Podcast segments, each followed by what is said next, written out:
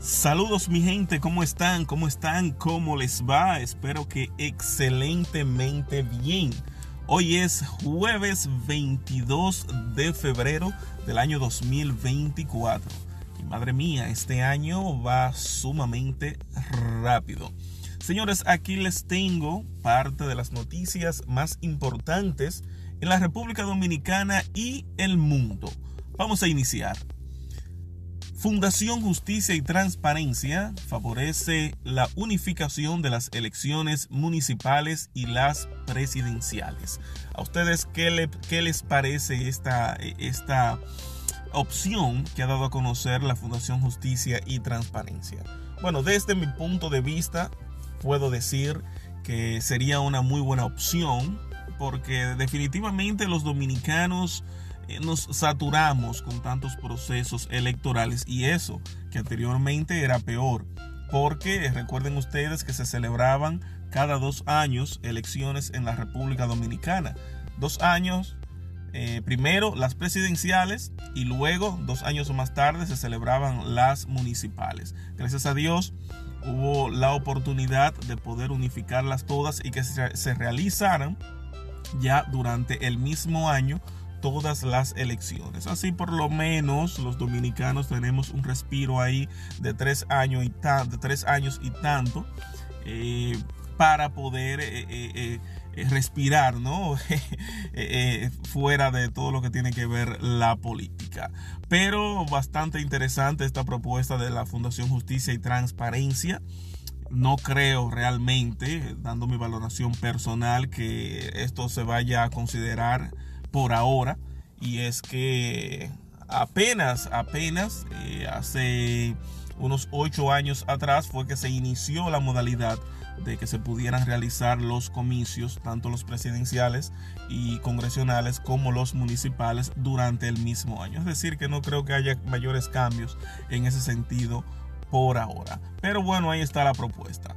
En otras noticias, la misión de la OEA observó que de 19.465 candidatos, solo tres presentaron informaciones financieras ante la Junta Central Electoral sobre el gasto que realizaron durante sus campañas. La misión de observadores de la Organización de Estados Americanos, OEA, recomienda a la Junta Central Electoral exigir que los partidos políticos cumplan los mandatos de la ley electoral de presentar los reportes de ingresos y gastos de campaña antes y después de los comicios. Eh, es lo que siempre decimos, a pesar, de, a pesar de que tenemos todo en la ley, el problema es hacerla cumplir, porque son muy pocos por, bueno, observen ustedes aquí, según señala la, la OEA, solamente 3 de 19.465 candidatos dieron a conocer el, el, informe financiero. Es decir, que la ley está ahí,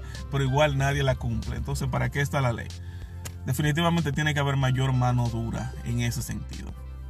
En otro orden, los partidos políticos tendrán hasta el 27 de febrero para amarrar las alianzas con miras a los comicios a los comicios que tienen que ver con eh, las congresionales, es decir, en este caso para las alianzas que se van a hacer eh, de caras a los candidatos que van a optar por eh, las senadurías y las diputaciones. Ya los partidos mayoritarios tienen definidos quiénes son sus candidatos a la presidencia.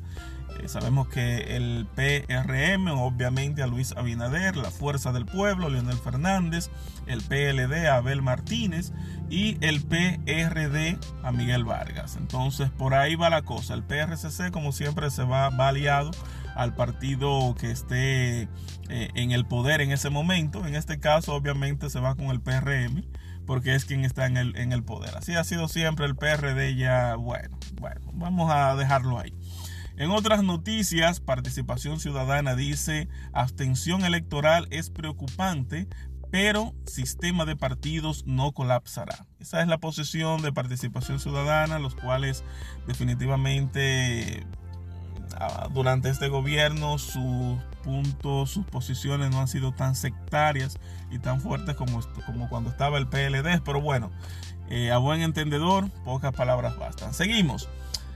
Estudio revela probable existencia de, de, cuantioso petróleo y gas en República Dominicana. Esto sería una noticia bastante interesante. ¿eh? Si en el país hay petróleo, la gasolina obligatoriamente debería bajar. Y bueno, señala el estudio eh, varias, que varias cuencas del territorio dominicano presentan elementos que apuntan a la posibilidad de la existencia de yacimiento de hidrocarburos, concretamente de petróleo y gas, y gas natural en cuatro cuencas del país, según un informe presentado este miércoles por la refinería dominicana de petróleo Refidonza. El estudio sirve de punto de partida para proyecciones mayor, de mayor envergadura. En una etapa posterior, destinada a la cuantificación de reservas potables de reservas probables y tasas de producción para la explotación y posible, y posible, ¿no? Eh, eh, eh, y posiblemente extraer recursos de hidrocarburos en las cuencas de Asua, San Juan, Enriquillo, y en el Cibao. Explica estas informaciones el Consejo de Administración de Refidonza, eh, su presidente, quien es Leonardo Aguilera. Bueno, vamos a cruzar los dedos y ojalá que esto sea posible. En otras noticias, meteorología pronostica temperaturas agradables para este jueves. Genial. En otras noticias, mi gente, la DNCD frustra envío de piezas de barco llenas de cocaína hacia Francia. Bueno, la gente están bastante creativos, pero, pero la DNCD también está creativa en cuanto a la búsqueda de sustancias ilícitas que son exportadas desde la República Dominicana. Mi gente, y hasta aquí parte de las noticias más importantes de la República Dominicana pertenecientes a este jueves 22 de febrero del año 2024. Será hasta una próxima entrega y muchísimas gracias por escuchar.